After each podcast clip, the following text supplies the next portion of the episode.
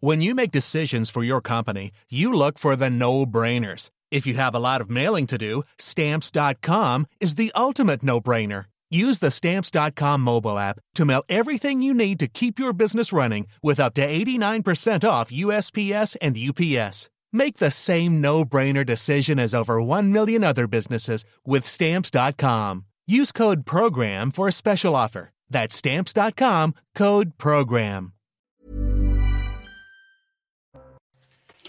Bonjour à toutes et à tous, bienvenue dans la belle équipe euh, Week-end. Autour de moi aujourd'hui Pierre Lelouch. Bonjour. Bonjour, ancien ministre. Et Christian Proto. Bonjour. Bonjour, Christian, Barbara. fondateur euh, du euh, GIGN. Aujourd'hui, l'actualité politique, c'est la grande rentrée hein, de Marine Le Pen et du Rassemblement euh, national. On attend une prise de parole de Marine Le Pen d'ici euh, quelques instants depuis euh, le Cap d'Agde. Pour l'instant, Jordan Bardella s'exprime. Vous le savez, Jordan Bardella qui est le président par intérim du parti et qui convoite évidemment la place de remplaçant de Marine Le Pen à la tête de ce parti. On attend donc la prise de parole de Marine Le Pen. On en passera euh, un extrait, mais on va revenir sur euh, cette, autre actualité politique euh, du jour. C'est de l'autre côté de l'échiquier politique, du côté de la France insoumise. On sait qu'Adrien Quatennens est inquiété, agité par des, des problèmes personnels. Il a décidé de se mettre en retrait aujourd'hui hein, de la France insoumise et il a reçu le soutien de Jean-Luc euh, Mélenchon, dont voilà le communiqué officiel d'Adrien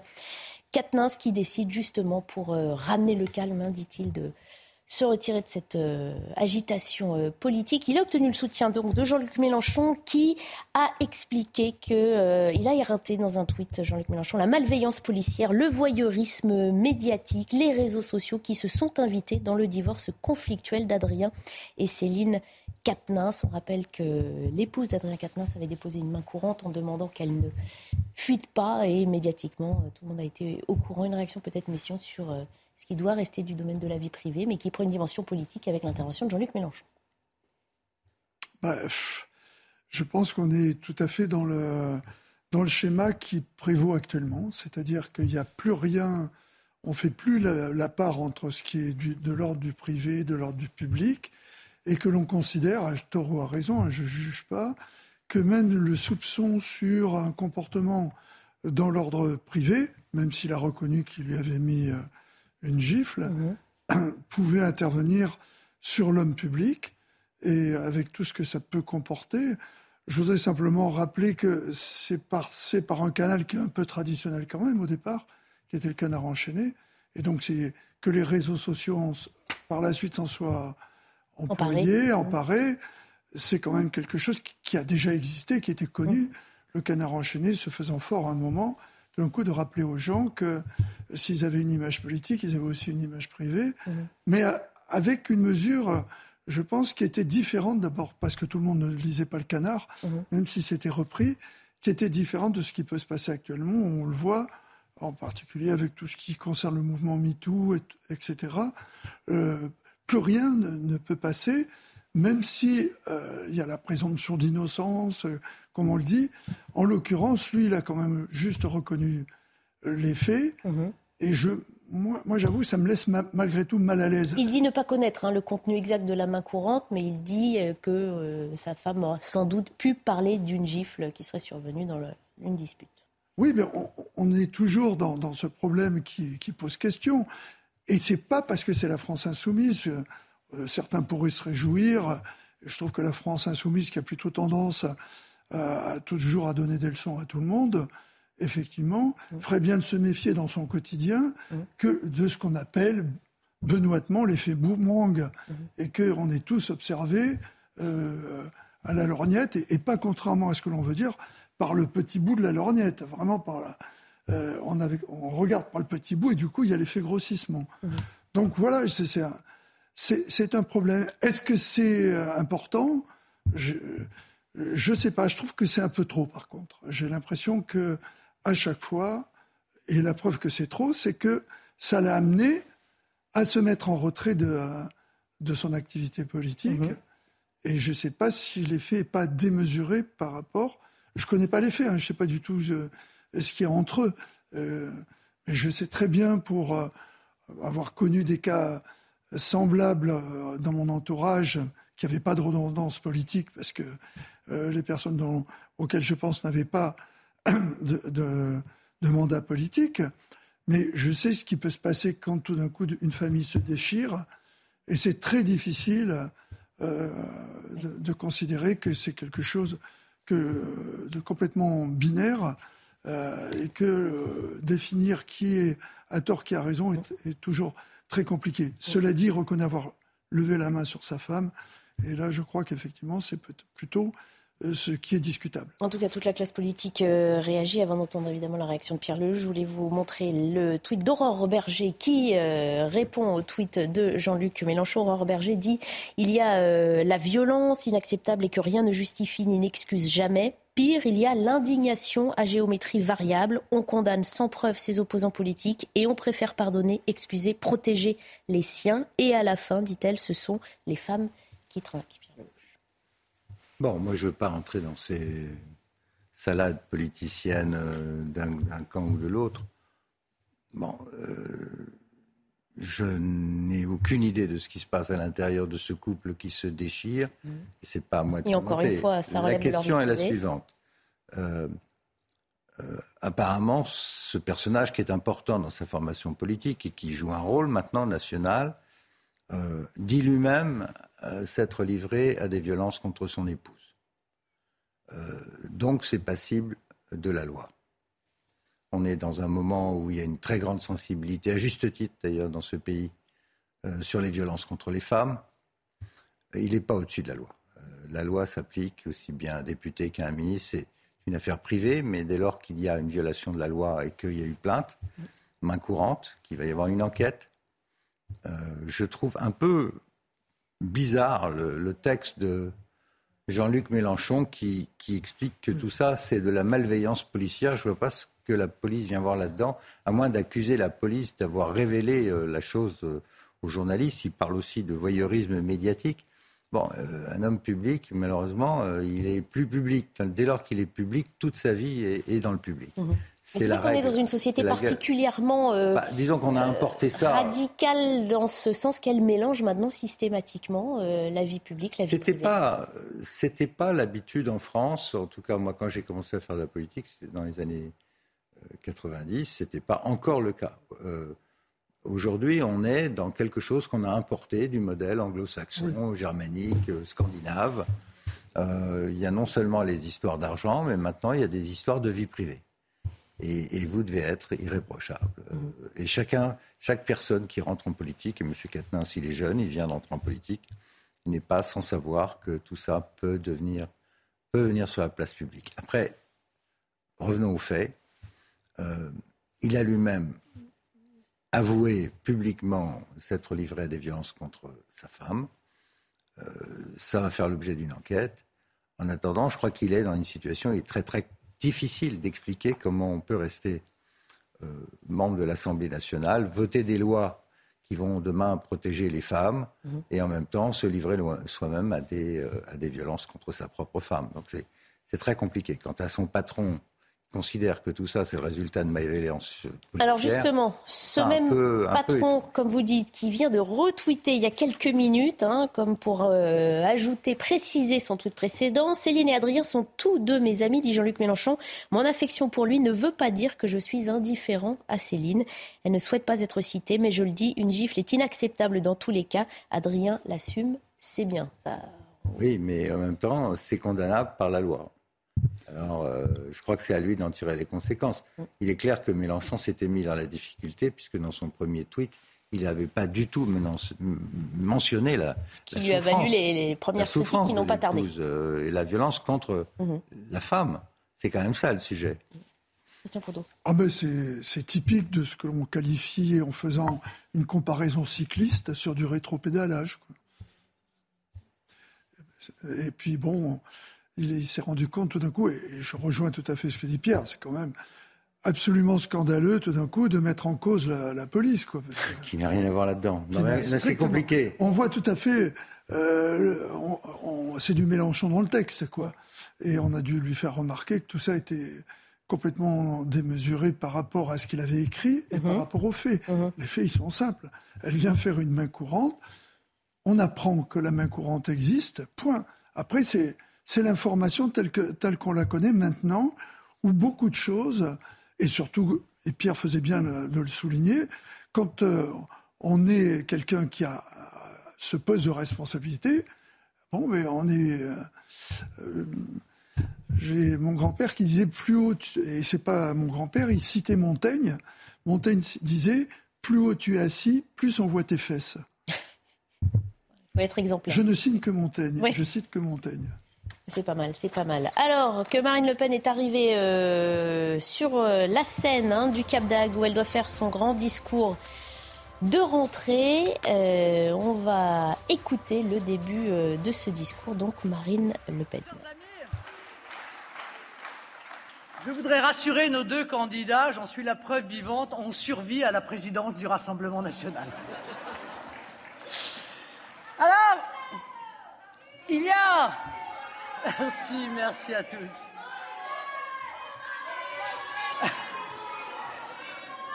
Il y a un an, mes chers amis, lors de notre rentrée parlementaire, beaucoup de commentateurs politiques spéculaient, voire ironisaient d'ailleurs sur la compétition présidentielle qui s'ouvrait et la compétition dans la compétition qui s'annonçait. Nous n'avons pour notre part jamais douté, jamais tremblé, jamais changé. Ça a beaucoup étonné, mais on ne se refait pas.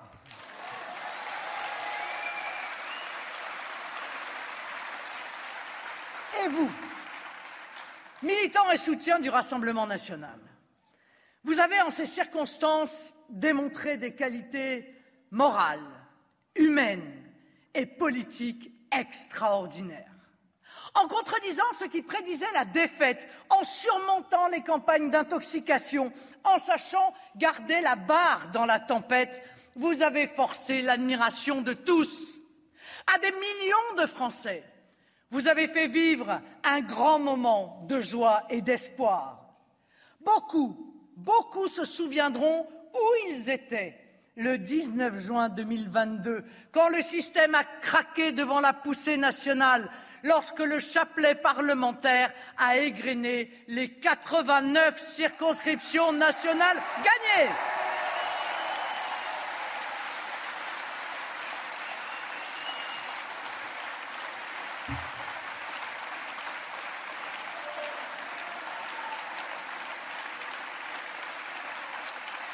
Ces moments, ces moments, avouons-le, sont des instants d'éternité. Comme le premier regard d'une mère sur son enfant, comme le paysage qui coupe le souffle, comme l'oiseau magnifique qu'on ne veut pas voir s'envoler. Nous avons eu le bonheur de vivre cela. Amis militants, candidats et électeurs du Rassemblement national, soyez-en remerciés. Alors, Beaucoup de commentateurs, pas toujours aimables à notre égard, ne vous le diront pas. Mais maintenant, ils connaissent et respectent la force de vos convictions, votre esprit de discipline, votre admirable sens de la camaraderie, votre incroyable capacité de résilience. C'est avec des âmes et des cœurs comme les vôtres, avec ce courage et cette témérité dont vous avez fait preuve, c'est avec cette volonté d'airain face à l'adversité que l'on a construit notre victoire de juin 2022, la plus grande victoire que le mouvement national ait connue en 50 ans d'existence.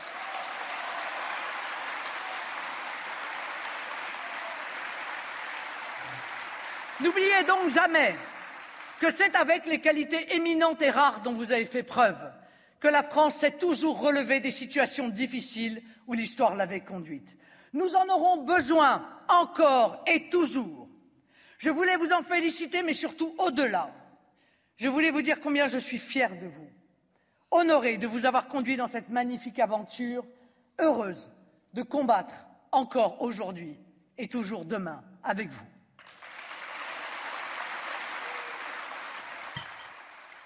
Voilà pour le début du discours de rentrée de Marine Le Pen. Donc ça se passe au Cap d'Agde cet après-midi. D'ailleurs, les autres émissions, les émissions qui suivent la belle équipe week-end reviendront plus largement hein, sur ce que Marine Le Pen aura détaillé dans cette prise de parole. Premières impressions, messieurs, sur ce qu'elle a dit. Première aussi touche d'humour de Marine Le Pen, hein, qui commence en disant, vous voyez, on, survit très bien à l'élection présidentielle.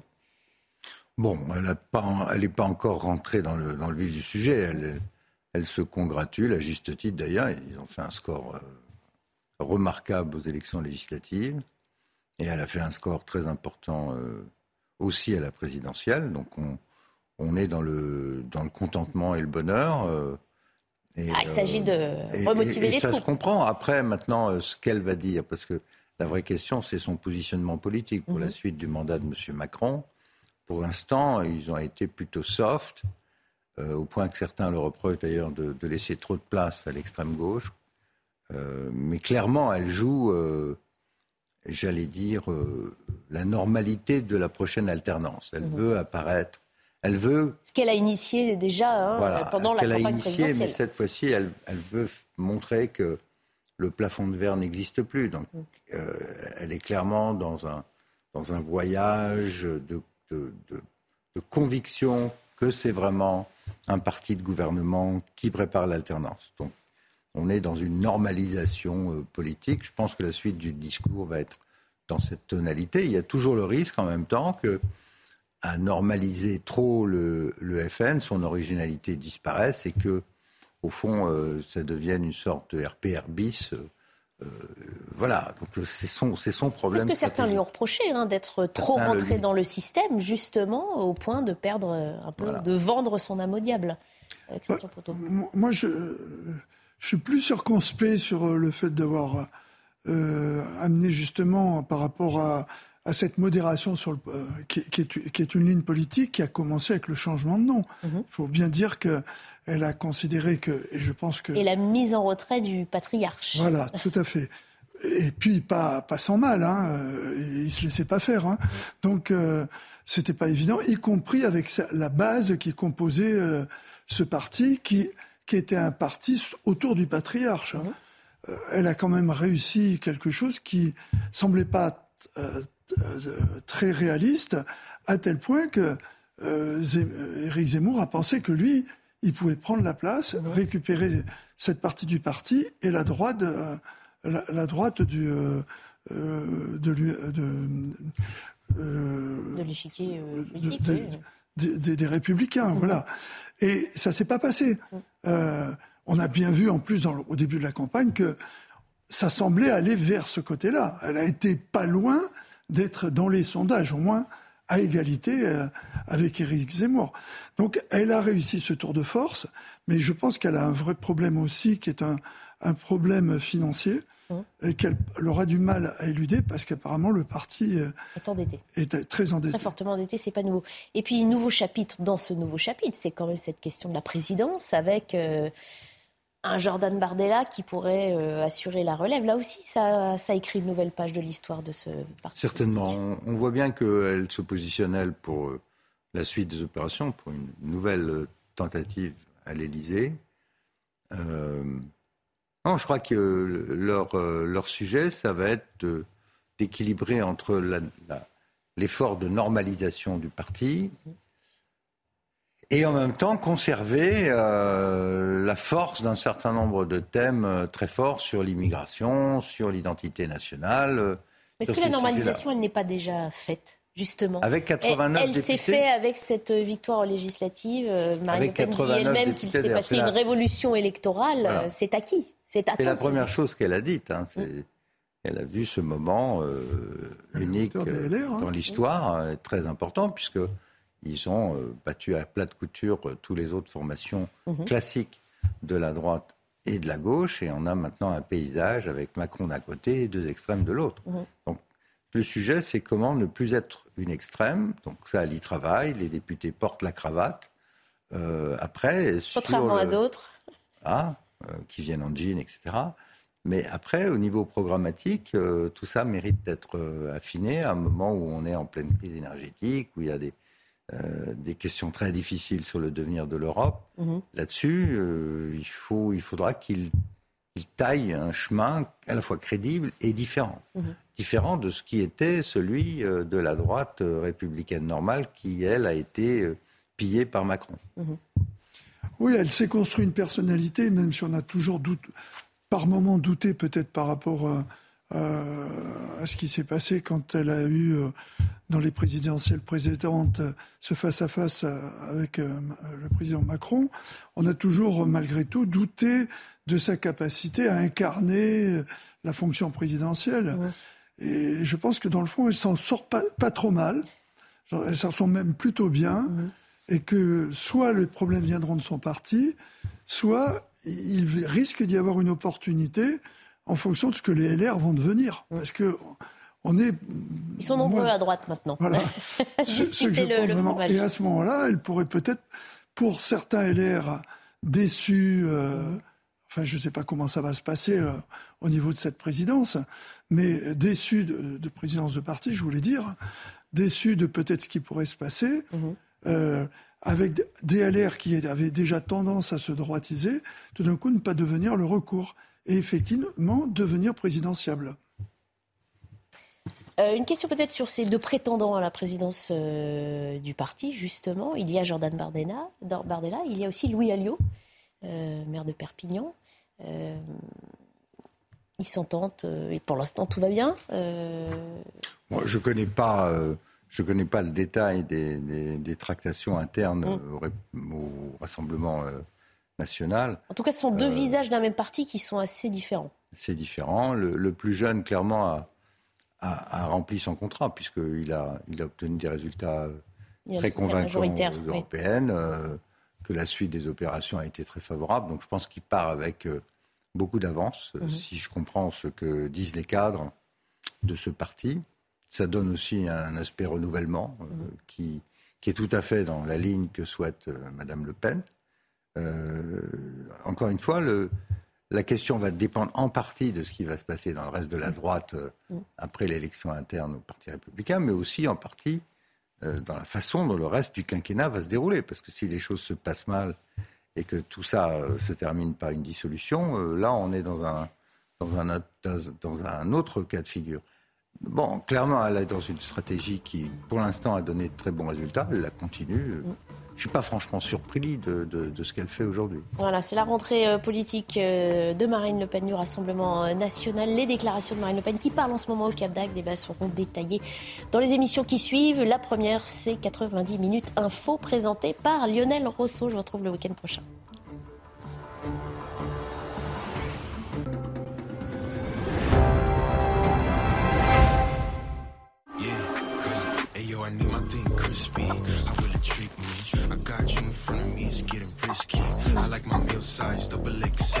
Plus incroyable qu'un poulet qui vole. Deux menus pour 10 euros en ce moment chez KFC. Fitness Park, ça fait ressortir ce qu'il y a de mieux en moi. C'est comme ça. C'est là que j'ai appris à ne jamais relâcher, à croire en moi et à avoir la confiance. À la salle, je donne tout. Et ça me change la vie.